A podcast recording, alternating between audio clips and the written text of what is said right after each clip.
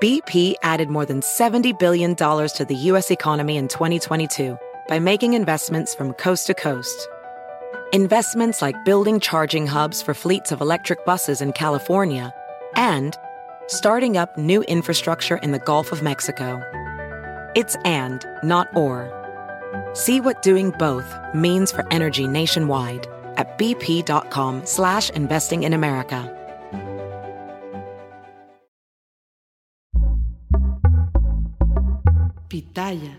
Hola, ¿qué tal? ¿Cómo les va? Bienvenidos. Me da muchísima alegría saludarlos. Mi nombre es Felipe Cruz. Soy el Philip y vamos a iniciar porque resulta que Sí, hablando de grupos musicales, oigan, podemos mencionar una cantidad tremenda y sobre todo del pop en español, que de hecho de la mayoría de los grupos de pop en español han salido los solistas que hoy por hoy son los que llenan los conciertos, los que van eh, a las arenas, a los estadios, a los auditorios y los llenan, ¿no? Pero que en algún momento pertenecieron a grupos musicales. Digo, Timbiriche, ¿a cuántos solistas? No dio, ¿no? A la gran mayoría del límite salió eh, Alicia Villarreal, este, los OV7, de ahí por ahí salió Kalimba y han salido muchos otros. En fin, de, los grupos generalmente salen estos solistas que posteriormente se convierten en estrellas ellos solitos. Y fíjense que esto no pasa solamente en el pop, también en el rock, también en el, eh, ¿qué, qué, otra cosa? En el eh, punk, en todos los géneros musicales sucede lo mismo. Cuando alguien tiene un sueño, es mejor realizarlo en conjunto y ya después una vez teniendo fama, hacer su carrera en solitario. Creo que eso les ha funcionado bastante, bastante bien.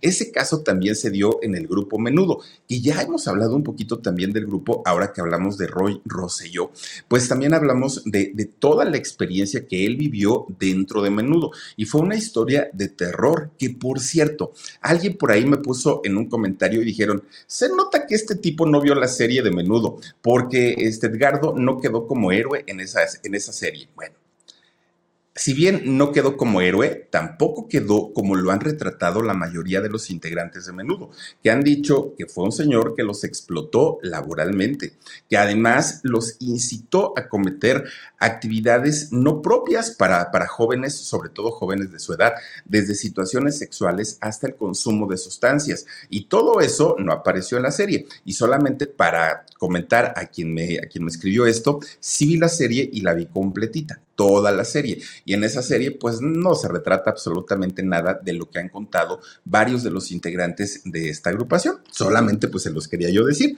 Bueno. Resulta que por ahí de los años 80, ¿no? Eh, miren, ahí está Edgardo Díaz. Por ahí de los años 80, Creo yo que en toda Latinoamérica no había un solo joven que no conociera quién era Menudo, que no conociera por lo menos a uno de los integrantes, que no conociera por lo menos una de las canciones de Menudo. Creo yo que quienes fuimos ochenteros, todos, todos, si no era Súbete a mi moto, si no era este, ay, de lluvia, ¿se acuerdan de esa canción?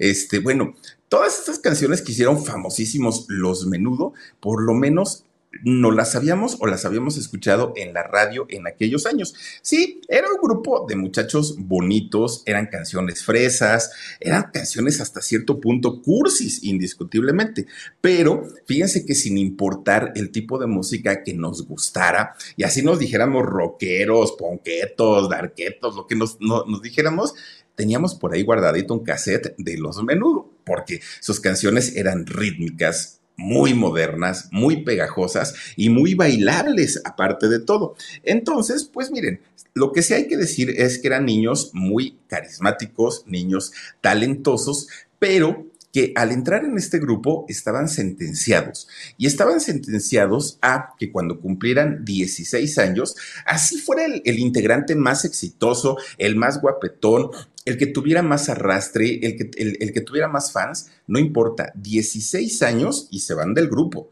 y hacer carrera en solitario. Ese no fue el caso de Charlie Mazó y ahorita les voy a contar eso. Bueno, pues resulta que gracias a esta política que implementó Edgardo Díaz, pues resulta que por menudo pasaron más de 40 integrantes. Y yo creo que nada más las que son o los que son fans así de, de hueso colorado, de menudo como Lady Wu, por ejemplo, Oigan, yo creo que solamente ellos conocen el nombre de los más de 40 integrantes porque fueron muchísimos, muchísimos. La agrupación comenzó en el año 1977 y terminó en el año de 1997, que de hecho cuando llega este año de 1997, 20 años después de su creación, en, realidad Edgardo lo que hace es cambiar el nombre y ya no utiliza el menudo, ahora solamente se queda con MDO o MTO, que era el, nombre que utilizó en aquel momento. Pero la gloria del grupo menudo se dio indiscutiblemente en los años 80. Ahí fue el éxito tremendo, tremendo y donde arrasaron definitivamente en, todos los países, en todos. ¿Quién estaba en este, en, estos años 80?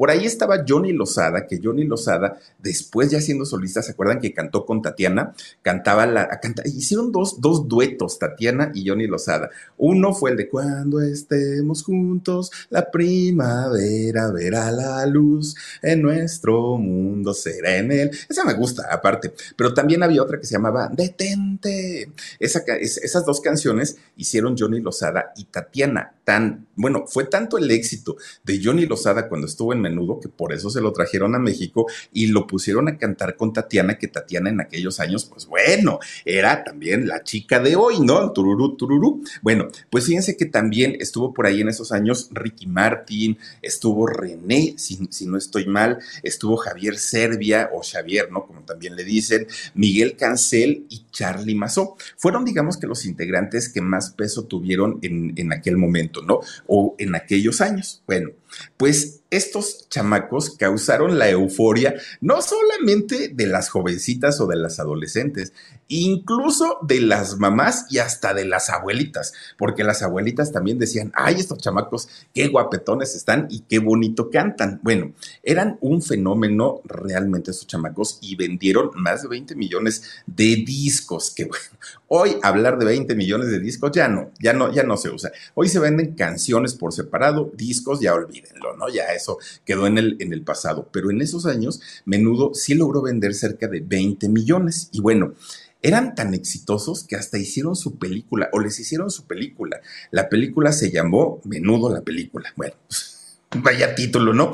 Que escogieron. Menudo la película que de hecho se hizo en el año 83, 82, 83. Si no estoy mal por ahí, se hizo 83, gracias Dani. Eh, se hizo esta película de Menudo. Es que eran de verdad un fenómeno que arrasaban con todo y con todos estos eh, muchachos que incluso, bueno, Perú Venezuela y México se convirtieron en los principales países en donde tuvieron éxito y en donde las chamacas enloquecían. En 1982 vinieron a México, pero vinieron a México porque ya estaba la menudomanía a todo lo que da.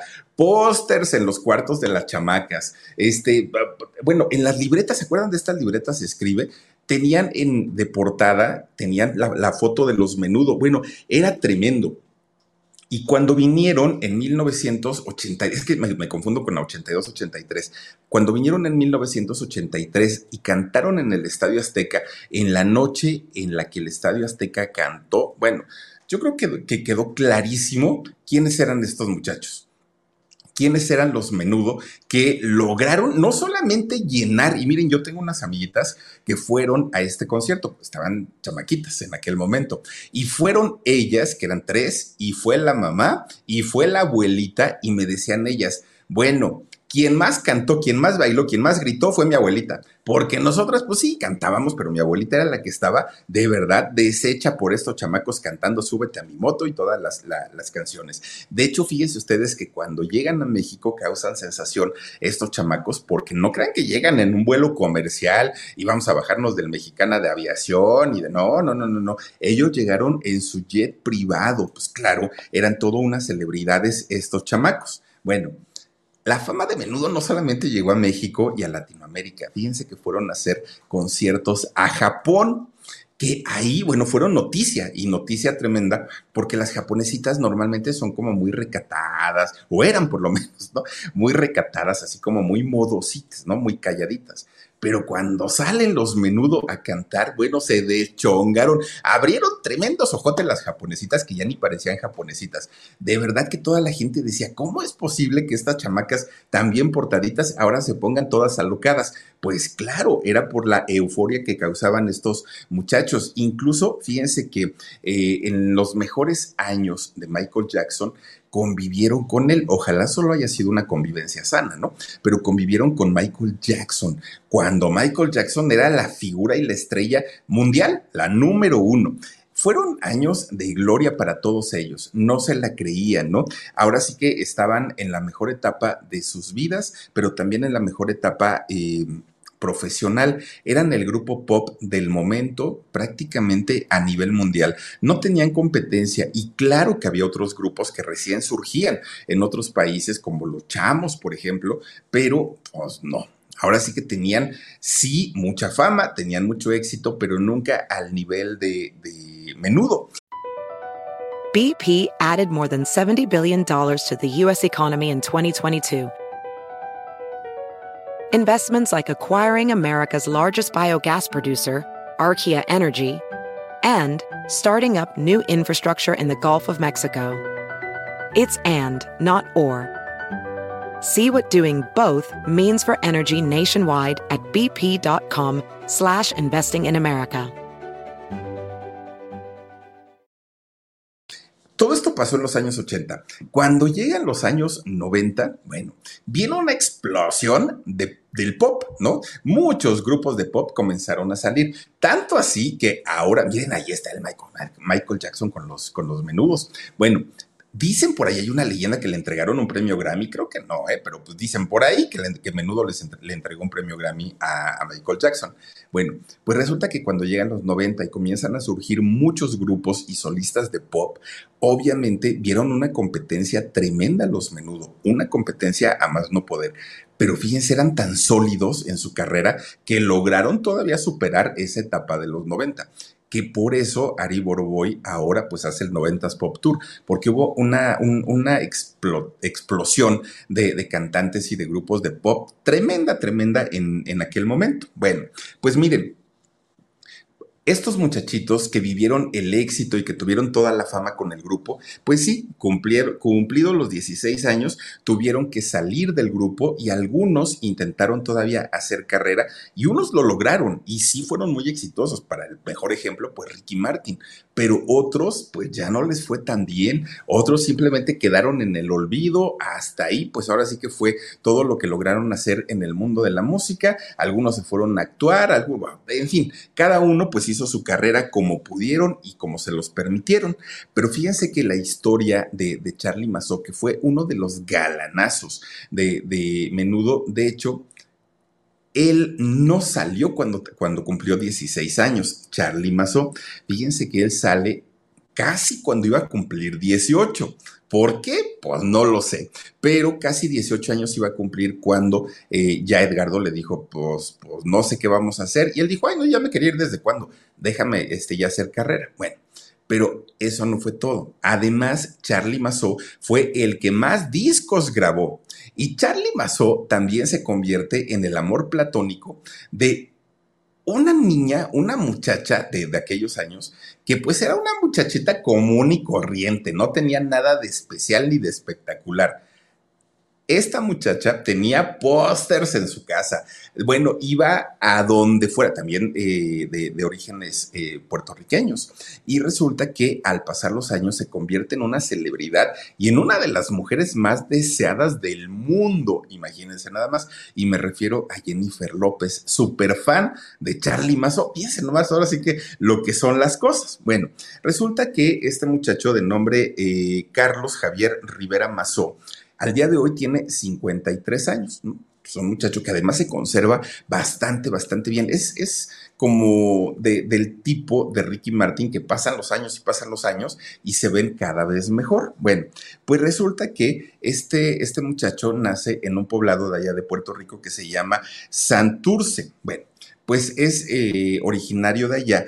Y fíjense que cuando Charlie estaba chiquito, para sus papás no fue una novedad el que con el tiempo se convirtiera en artista. ¿Y saben por qué? Porque tanto don Rafael Rivera y doña María del Dolores Mazó, los padres de este muchacho, pues veían que su hijo desde muy chiquito cantaba, bailaba, eh, era muy simpático, además era muy entonadito para cantar. Entonces los papás decían, ay, este chamaco cuando sea grande nos va a salir con que va a ser artista o va a andar cantando en los camiones o a ver a qué se va a dedicar porque pues tiene su, su talento. Bueno, todo el tiempo el chamaco se la pasaba así.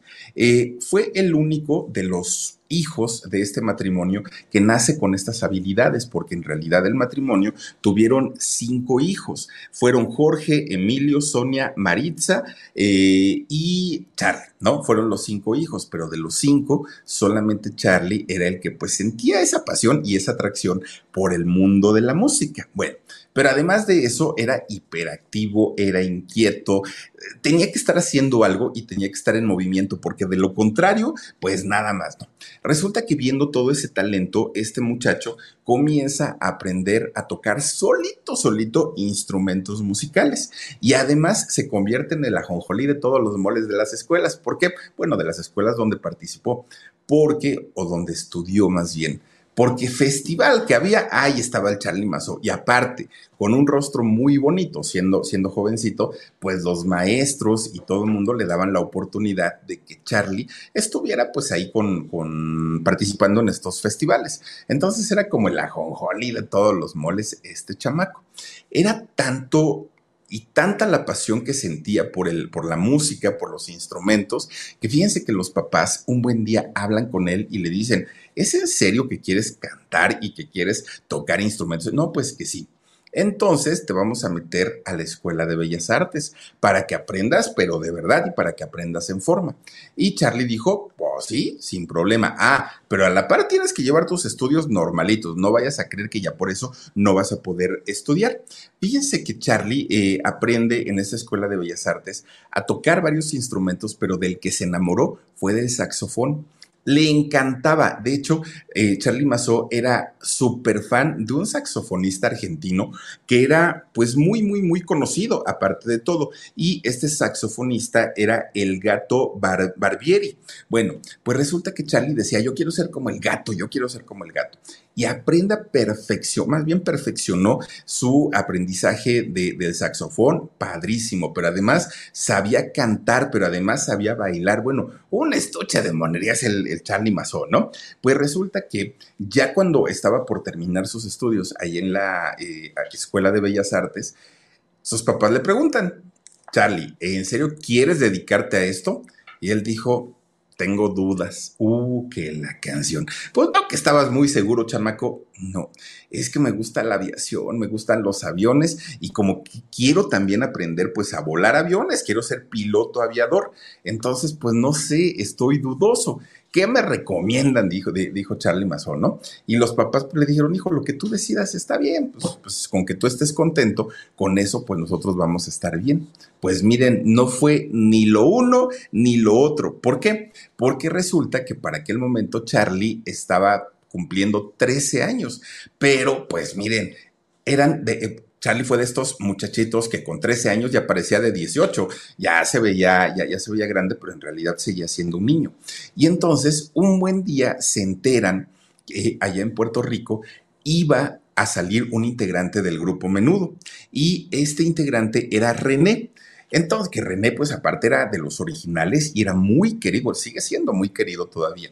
Y entonces, pues su familia y los amigos de Charlie le dijeron, oye Charlie, ¿por qué no vas y haces el casting, haces la audición? Mira, eres jovencito, cumples ese requisito. Estás delgadito, guapito, cantas bonito, tocas instrumentos, tienes todo, chamaco, para entrar a la agrupación. Pero Charlie decía, no, hay algo que me dice que no voy a quedar, que voy a ir a hacer el ridículo. Seguramente ya tienen a quién va, quién es el integrante que va a quedar ahí. ¿Para qué voy? Pero fue tanta y tanta y tanta la insistencia de su familia y de los amigos que dijo, está bien, pues voy y me formo, a ver qué pasa. Llega, se forma y cuando ve la fila, la cantidad de chamacos que habían para poder estar en, este, eh, en esta audición, pues dijo, ay, no, mejor me regreso, voy a pasar dentro de tres días, hay muchísima gente, pero además la mayoría de los muchachos que estaban formados eran mucho más guapos, eran muy talentosos, eran muy carismáticos y Charlie dijo, nah, pues esa competencia no es, ahora sí que no es pareja, ¿no? Pues miren, estos están re preciosos y pues yo normalito, dijo él. Bueno, pues llega el momento de su turno. Lo recibe pues tanto Edgardo como toda su comitiva, ¿no? Y entonces lo pone a cantar. Cuando Charlie comienza a cantar, bueno, hagan de cuenta que parecía jilguerillo, ¿no? Un, un, canto padrísimo, muy entonadito, el muy derechito aparte de todo, tenía personalidad, bueno, la sigue teniendo, personalidad única. Para su sorpresa, Charlie Mazó fue el elegido para cubrir o para suplir el lugar que dejaba René, uno de los integrantes más queridos de, la agrupación. Pues Charlie llega a su casa y le dice a su familia, oigan, pues que me dijo Edgardo que sí me voy a quedar en el grupo. Pues la familia tampoco se la creía porque pues ellos tampoco estaban tan seguros que fuera a ser una audición buena. Ahora venía pues el siguiente paso. ¿Cuál era el siguiente paso? Despedirse literalmente de su vida y de su familia. Tenía que comenzar a empezar a trabajar de una manera tremenda, tremenda, porque había que prepararlo. Los demás muchachos ya estaban integrados en la agrupación, pero él era nuevo y tenían pues que hacer como que no había habido un, una salida y, una, y la llegada de un nuevo integrante. Entonces, el día que se presenta a cantar por primera vez en un programa de televisión, Charlie Mazó, bueno, iba sudando, temblando, las patitas, ¿no? Le, le, temblaban mucho porque estaba muy nervioso. Él pensaba que como estaba reemplazando a René, que era de los originales y de los más queridos, el público no lo iba a aceptar, el público no lo iba a querer. Bueno. Across America, BP supports more than 275,000 jobs to keep energy flowing. Jobs like building grid scale solar energy in Ohio and producing gas with fewer operational emissions in Texas. It's and, not or. See what doing both means for energy nationwide at bp.com slash investing in America. Pues para su sorpresa, las chamacas cuando lo vieron empezaron a pegar de gritos que bueno, él se espantó y se sacó mucho de onda porque decía, bueno, ¿y es por qué gritan? ¿Qué, qué les están haciendo a las pobrecitas? Resulta que era por, eh, pues porque a las muchachas, las muchachas habían encontrado algo en Charlie que había sido su, su, personalidad, que había sido su sencillez, que había sido su sonrisa, su carisma, lo que haya sido, pero conectó prácticamente de inmediato. Y estas muchachas se dan cuenta que además de ser muy talentoso, era muy guapo. Bueno, pues poco a poquito se comienza a llenar de fans Charlie Mazó, algo que para él era increíble. Y más cuando, cuando al pasar los años, él se entera que Jennifer López era su gran fan y su gran admiradora, dijo, pero ¿por qué no me lo dijo antes, no? Pero pues en, esos años Jennifer no era conocida. Bueno, pues fue su amor platónico durante muchos años de Jennifer López. Antes de que se casara y se divorciara y se casara y se divorciara, bueno, fue su amor platónico. Miren, pues resulta que cuando Charlie le dice a su familia, mamá, papá, pues voy a tener que ir a hacer giras y me voy a tener que ausentar durante meses, voy a viajar por todo el mundo. Y ahí es donde sus padres ya no estuvieron de acuerdo. Ahí es donde sus padres dijeron, a caramba, pues como que cantes, nos gusta, como que hagas realidad tus sueños, nos gusta. Pero ¿qué es eso de que te vas a ir y no vas a venir en meses? Pues sí. Y entonces los papás le dicen, pues te nos sales de ese grupo porque no vas a ir. Pero Charlie, que ya había cantado en televisión, que ya se había presentado con sus compañeros, dijo, no señores, me perdonan, pero no. Y si ustedes me prohíben formar parte de esta agrupación, me voy de la casa, digo, pero me voy. Y lo vieron tan decidido que no les quedó de otra más que decir, órale, pues adelante. Si es tu sueño, pues adelante, porque se puso muy al brinco el chamaco.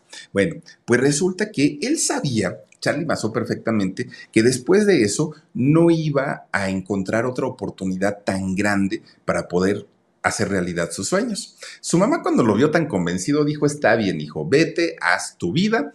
No se escuchaba tanto en esa época de los peligros que, que había y que definitivamente los hubo ahí en la agrupación de, de menudo.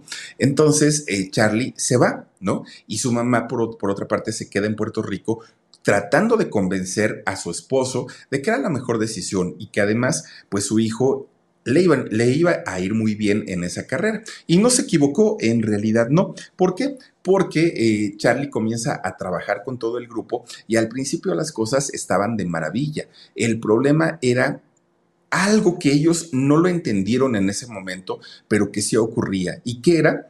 La explotación laboral a la que eran sometidos. Finalmente eran niños, eran niños de 13, 14 años, los más grandes, y los ponían en la mañana a dar entrevistas, a mediodía a ensayar y en la tarde noche los shows. Entonces no tenían tiempo para ellos, pero además varios integrantes de, de, menudo se han quejado que los abusos no solamente eran laborales, que además había otro tipo de abusos cometidos por parte tanto de Edgardo Díaz como de los productores o de gente muy cercana a Edgardo. Bueno, pues todos los muchachos resistieron, o la gran mayoría resistieron a todas estas conductas. ¿Y todo por qué? Pues porque tenían hambre de triunfo, tenían hambre de éxito, querían ser famosos y, por eso aguantaron tanto. Y la fama sí les llegó, lo que no les llegó fue el dinerito, porque las reparticiones obviamente no eran equitativas. Obviamente la gran parte del dinero recaudado pues se iban a los bolsillos de Edgardo y poco se iban a los bolsillos de estos muchachos.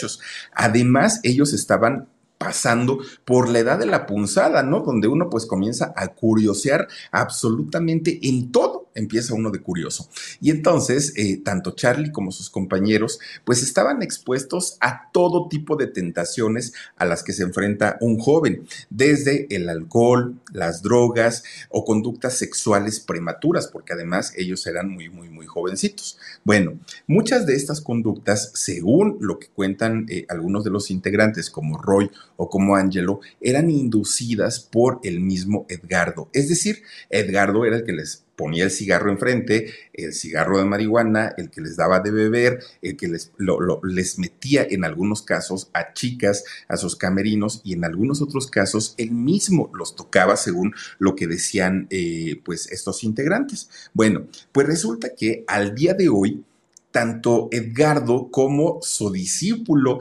o, quien pues fue su, su, alumno más destacado, Antonio Berumen, pues han negado estos cargos porque recordemos que Antonio también ha tenido este tipo de problemas por acoso y abuso a eh, jovencitos. Bueno, pues tanto Edgardo como el mismo Antonio han negado en todo momento, pues que no, eh, ellos no han cometido nada, que ellos han portado muy bien, que tienen la conciencia limpia y tranquila. Y como ahora, en el caso de Antonio Berume, pues ya tiene la bendición del Papa, dice, pues ya, ¿no? Ahora sí que eso fue en el pasado, lo que cuenta es lo de ahorita. Y Edgardo dice que él vive sin remordimiento, sin cargo de conciencia. Bueno, por una parte, los muchachos aseguran que los abusos sí ocurrieron, por otra parte, Edgardo dice que él vive feliz de la vida y que no siente remordimiento de nada. Pues bueno, ¿a quién le creemos? Pero fíjense que, contrario a lo que han contado eh, algunos integrantes de menudo, Charlie Mazó ha dicho todo lo contrario todo, todo lo contrario,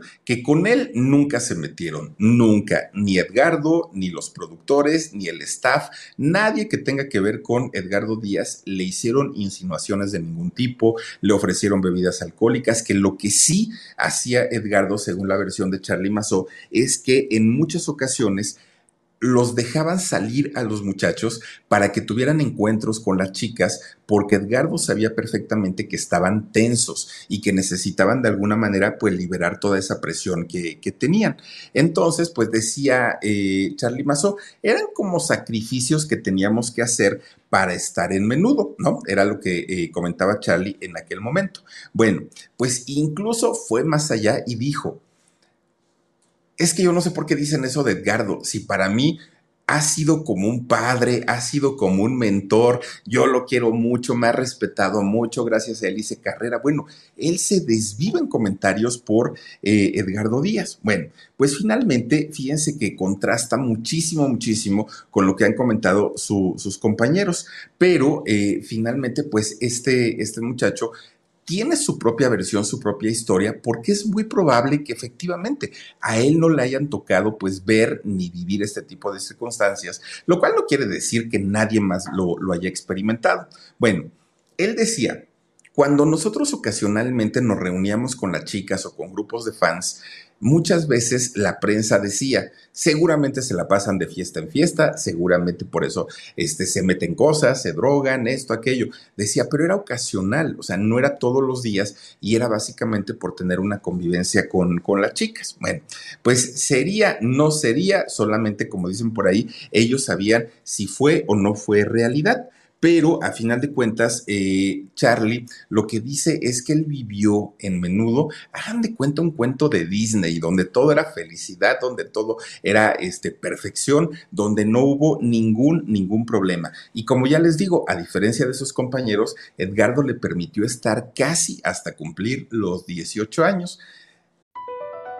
Across America, BP supports more than 275,000 jobs to keep energy flowing. Jobs like updating turbines at one of our Indiana wind farms and producing more oil and gas with fewer operational emissions in the Gulf of Mexico. It's and, not or. See what doing both means for energy nationwide at bp.com slash investing in America. Y no sé por qué. ¿No? Porque con todos fue, pero miren puntualito, 16 años, vas para afuera, 16 años, vas para, pero con Charlie, ¿no? A Charlie hasta que iba a cumplir los 18, y eso porque Charlie le dijo, oye Edgardo, pues ya quiero hacer carrera como solista. Ah, bueno, pues si quieres, ya vete.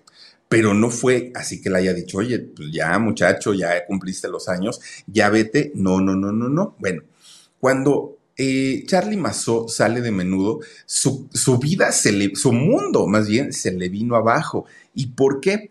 Porque ahora ya no era la superestrella, ya no le daban el trato de superestrella, ya no tenía un staff que lo respaldara, que le dijeran, ¿qué necesitas, mi niño? Este, ¿Quieres un refresquito? ¿Quieres un algo? No, ya no. Él tenía que defenderse prácticamente solo y para él fue muy difícil, porque desde los 13 años hasta casi los 18, todo le daban, todo le hacían, pues tenía cantidad de gente a su disposición y ahora se enfrentaba a una realidad para la que no estaba preparado. Bueno, Charlie Massot intenta hacer carrera eh, allá en, en, Puerto Rico, pero sabía perfectamente que si él quería hacer una carrera importante, tenía que venir a México, porque él ya lo conocía.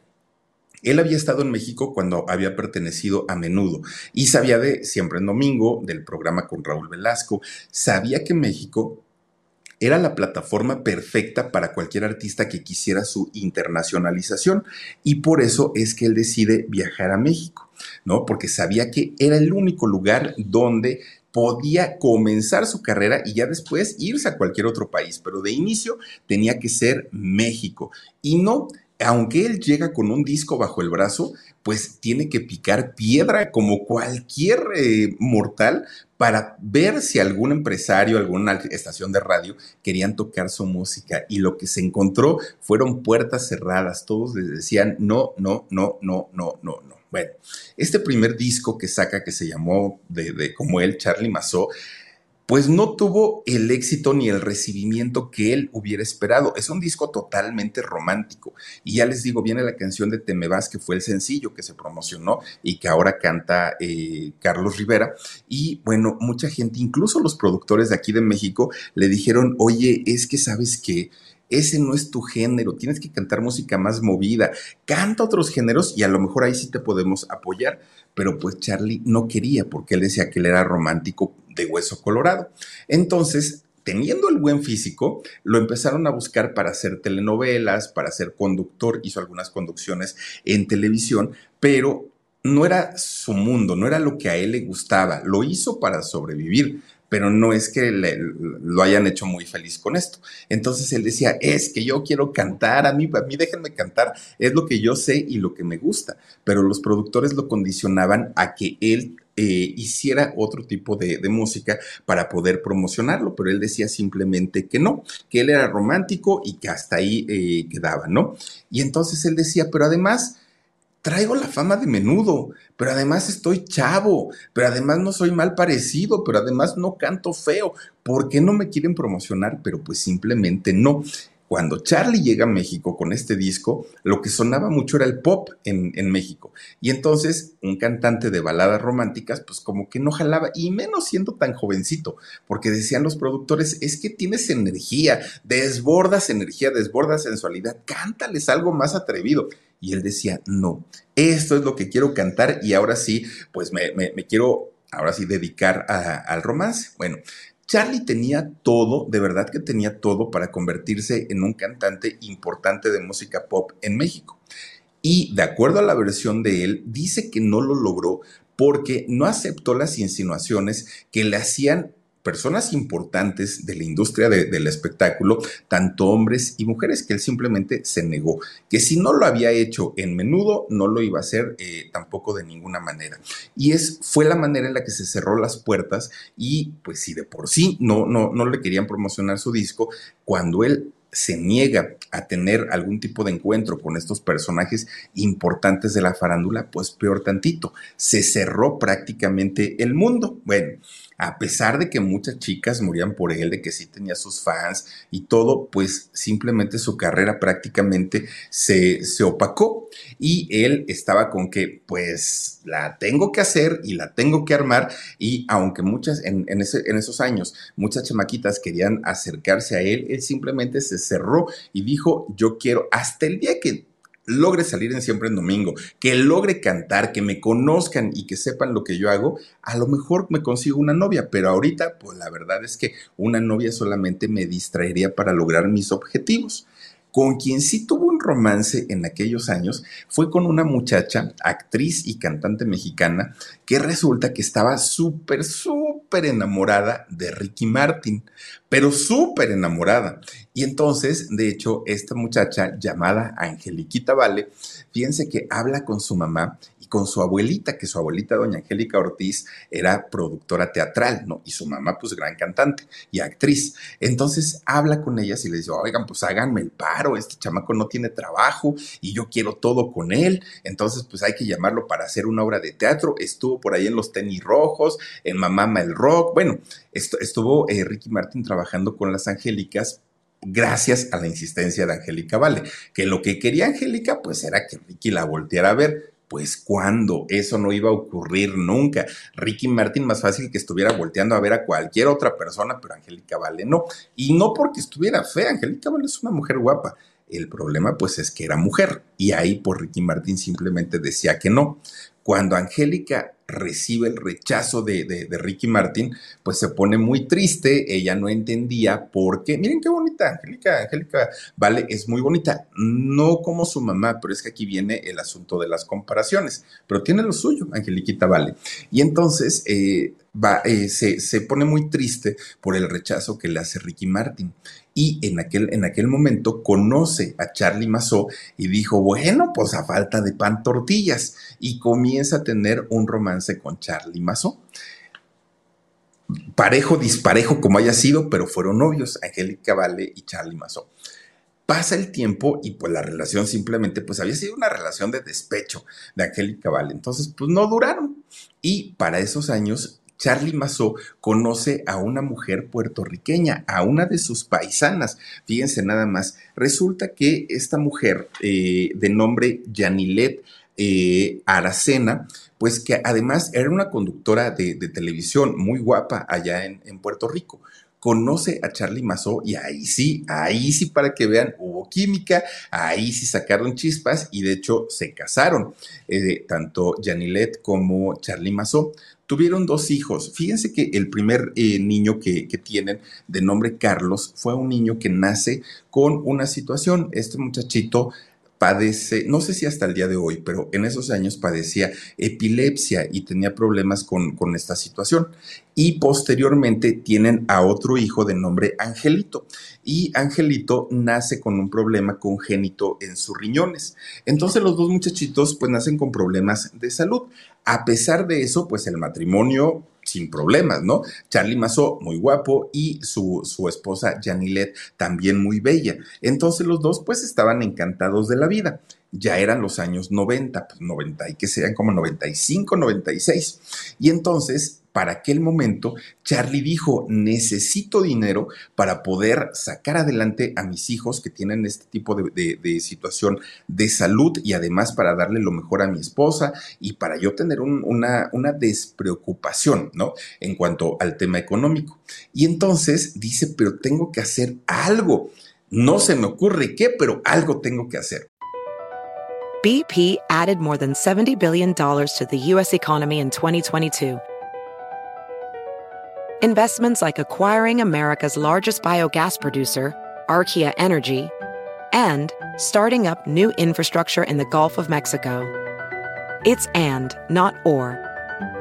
See what doing both means for energy nationwide at bp.com slash investing in America. Pues lo que se le viene a la mente es hablar con algunos de sus ex compañeros.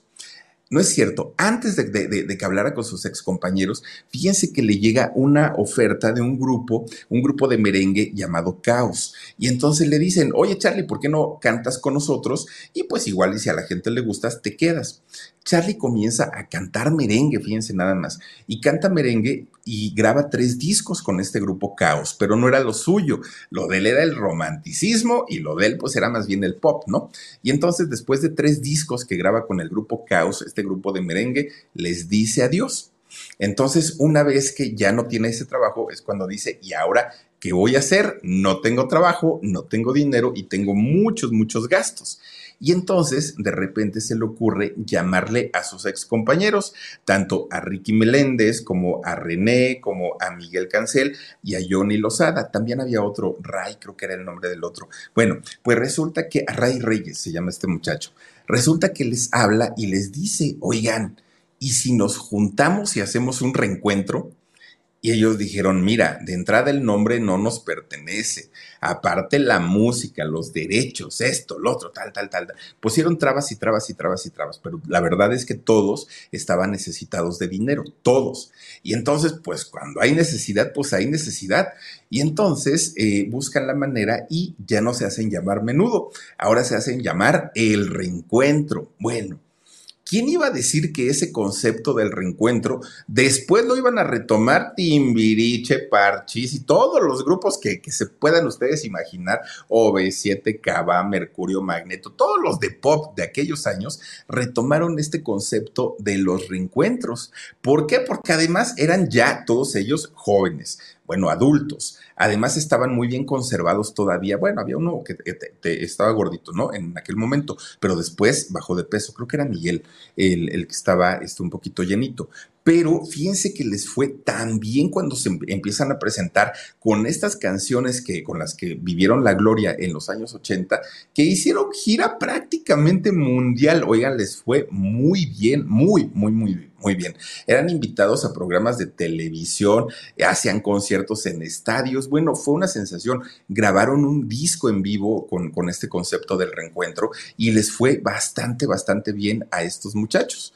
Bueno, Obviamente, al hacer giras y que se iban meses y meses, a ver si tienen por ahí una imagen del reencuentro, se los voy a agradecer, muchachos. Oigan, pues resulta que Fíjense que, eh, no, no, no, esa no es del reencuentro. Bueno, pues resulta que eh, estos, estos muchachos se iban de gira prácticamente a todos los países y quienes ya tenían familia en, en aquel momento comenzaron a descuidarlas, comenzaron a ir cada vez menos a sus casas, todo por trabajar y todo por estar atendiendo también su concepto del reencuentro.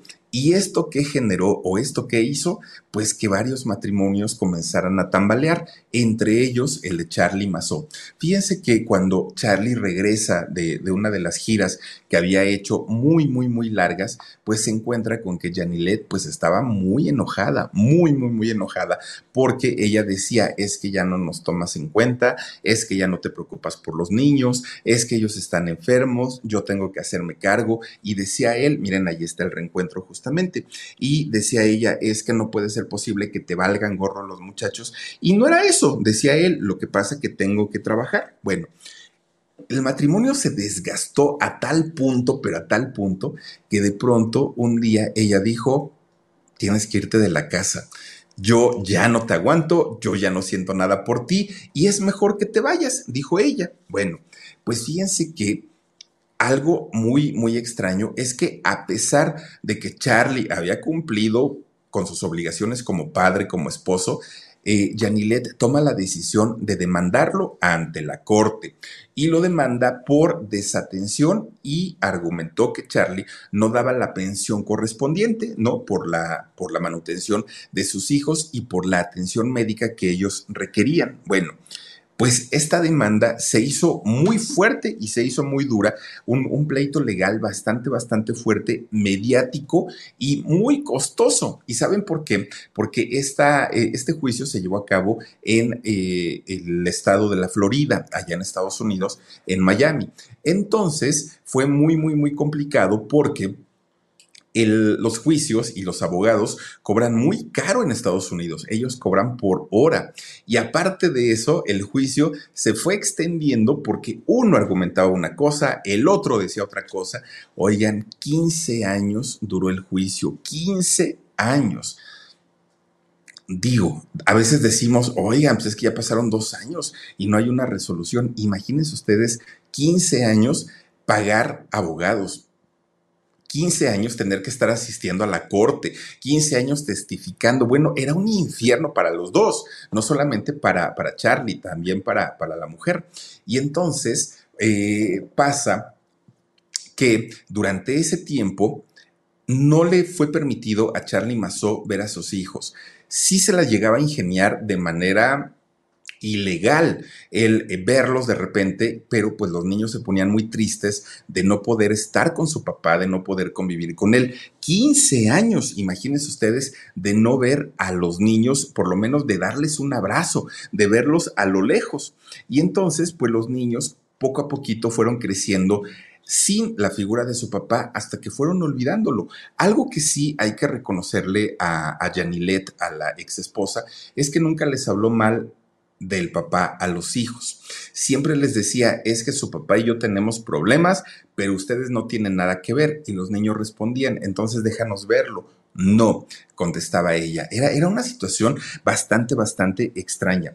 Fíjense que el juicio duró, duró tantos años, 15 años, que eh, había ocasiones en las que Charlie se mudaba de, casa, se mudaba de departamento, y entonces la justicia le mandaba sus requerimientos o sus avisos de presentación a la corte, pero él ya no vivía en esa casa. Entonces era ilocalizable y lo declararon prófugo a Charlie Mazó. O sea, decían, es que este señor, donde lo encontremos, lo vamos a apañar porque ya está ilocalizable, decían. Eh, ¿no? Y Charlie argumentaba, yo siempre he vivido en la Florida, pero es que ya pasaron años y yo no puedo estar viniendo a reportarme todos los, todas las semanas para decirles dónde estoy, cómo estoy y con quién estoy. Bueno, después de esos 15 años, finalmente el juez da su fallo y el fallo fue a favor de Charlie Mazo.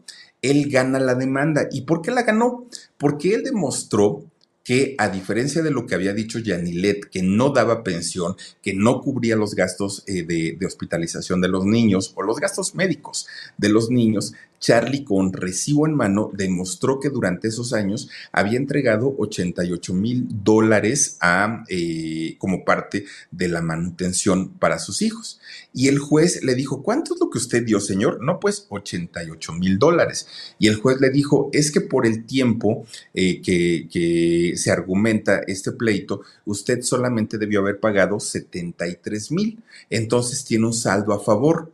Eso quiere decir que usted gana la denuncia pero además ya tiene la oportunidad de ver a sus hijos, ¿no? Ya de manera legal, ahora sí sin que nadie se lo, se lo impida pues cuando Charlie se reúne con los hijos, pues él los dejó chiquititos, imagínense, y ahora prácticamente ya eran ya eran pues mayores de edad, ¿no? Ya eran este muchachitos pues adultos y fue bastante bastante difícil para para él porque pues no tenían de qué hablar, no tenían de qué platicar, fue muy difícil los mismos muchachos aceptaron que dentro de todo este pleito, los únicos que sufrieron, los únicos que batallaron, habían sido ellos mismos. Bueno, cuando termina todo este, este juicio después de los 15 años, los jueces se preguntaban, ¿Y por qué entonces mintió Janilet? ¿Por qué dijo y por qué mencionó que pues Charlie se comportaba de tal manera cuando no era cierto? La Corte ordena que se le haga un estudio psicológico a Janilet y los resultados dijeron que Janilet padecía eh, bipolaridad. ¿no? Obviamente se tenía que atender y esta, eh, esta ¿cómo, podemos, decirlo? Este, hay, eh, cuando te declaran que tienes la enfermedad, es, este diagnóstico, gracias Dani, y este diagnóstico le sirvió para confirmar el veredicto que habían dado a favor de Charlie Mazo. Bueno, pues termina ese pleito y Charlie dijo, al fin, 15 años tan difíciles, tan fuertes en la corte, gastando un dinero que además no tenía. Bueno, pero ya no, al fin, quedé libre de, culpa en ese sentido. Todo este pleito terminó hasta el año 2017, imagínense, debió haber empezado en el año 2002. Bueno, pues por lo menos ese pleito había terminado, porque en realidad pues había otro y muy complicado también. Y ese pleito fue justamente con Johnny Lozada, que ahí lo estamos viendo. ¿Y por qué? Pues por el cochino dinero, dicen por ahí, porque resulta que eh, Johnny Lozada, hasta lo que se sabe, es que él manejaba gran parte de la imagen, de los gastos, de la producción del espectáculo del reencuentro. ¿no? Él era, pues, digamos, el que, el que movía los hilos ahí en, en el reencuentro. Entonces, eh, Charlie de pronto se daba cuenta como que no eran las cosas parejas y que Johnny BP added more than $70 billion to the U.S. economy in 2022 by making investments from coast to coast. Investments like building charging hubs for fleets of electric buses in California and starting up new infrastructure in the Gulf of Mexico. It's and, not or. See what doing both means for energy nationwide at bp.com slash investing in America. Ganaba más, trabajaba menos, los otros pues como que ensayaban más, pero además ganaban menos, en fin, se empieza a dar cuenta de este tipo de, situaciones y comienza a discutir con Johnny Lozada. Le pedía cuentas claras y Johnny pues simplemente le decía pues si quieres y si te parece, si no pues dale como quieras y Johnny Lozada, eh, perdón, y este Charlie Mazo decide llevarlo a la corte, le pone una denuncia a este Johnny Lozada. Bueno, estando en, la corte por esta situación, que de hecho ese juicio continúa, fíjense que eh, Charlie Mazo también dijo, y a mí se me hace que tú, Johnny Lozada, Fuiste el que filtró toda la información de lo que yo ganaba a Janilet, a mi ex esposa, y que por eso se aferraba cada vez más y por eso me hizo la vida imposible durante tantos años, porque tú le pasabas información, porque ella sabía perfectamente mis movimientos, los días que yo ensayaba, dónde nos íbamos a presentar, cuánto iba a cobrar por esa presentación. Ella tenía santo y seña de todo y seguramente tú fuiste el que, el que le dabas toda esa información. Obviamente, eh, Johnny Lozada negó todo, decía que no era cierto, pero finalmente, pues ya la ruptura de esa gran amistad que habían llevado desde que eran niños, pues había terminado. Terminó y de la peor manera. Ya les digo, el juicio hasta el día de hoy sigue todavía. Todavía no, no, no, está del todo resuelto, no se sabe qué es lo que va a, eh, pasar, pero mientras son peras o son manzanas, fíjense que eh, Charlie sigue trabajando. De hecho, en ¿qué fue en el 2021 vino a México y vino para presentar proyectos musicales, para decir que va a continuar con, con su carrera y hasta donde se sabe, pues también vino a decir que todo lo que se había dicho de Edgardo Díaz era mentira, que nada, nada, nada de, lo que eh, pues se contó durante mucho tiempo había sido cierto, por lo menos no en el caso de él.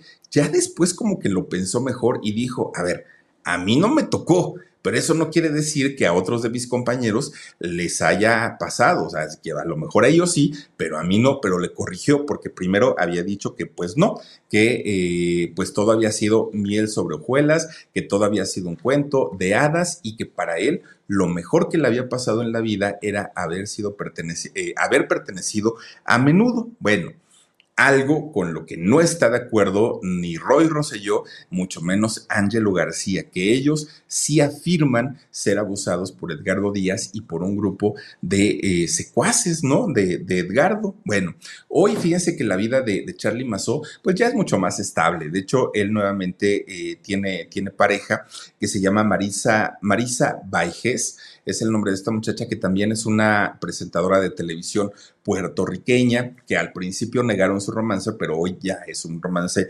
abierto y de hecho, esta mujer Maritza tiene un hijo que ya es mayor de edad, ya es un, señor, no es hijo biológico de Charlie Mazo, pero ve por él, lo ve como su hijo, lo quiere mucho y pues ya está totalmente alejado hasta ahorita de los escándalos. Pero en algún momento seguramente la corte lo llamará para ver en qué va a quedar con eh, este muchacho, bueno, este señor Johnny Lozada por el pleitazo que tenía. Fíjense nada más, dice que en el grupo en menudo le fue muy bien, pero ya en, los pleitos, tanto con su exmujer como con su excompañero, ahí sí salieron de pleito y bastante, bastante feo que de hecho Johnny Lozada ni sufre ni se acongoja. De hecho, Johnny Lozada dice que va a volver a sacar el reencuentro. Obviamente, pues ya sin, sin Charlie Mazo, que yo creo que tampoco le hace falta a Charlie Mazo estar en el reencuentro. Canta muy bien el muchacho y seguramente pues va a encontrar la forma de sacar otro disco y de hacer carrera. Pero fíjense nada más, ahora sí que caras vemos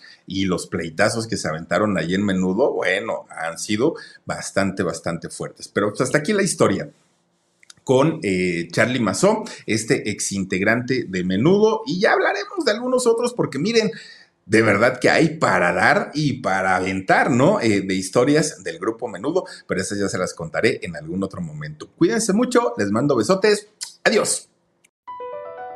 Across America, BP supports more than 275,000 jobs to keep energy flowing. Jobs like updating turbines at one of our Indiana wind farms and producing more oil and gas with fewer operational emissions in the Gulf of Mexico. It's and, not or. See what doing both means for energy nationwide at bp.com slash investing in America.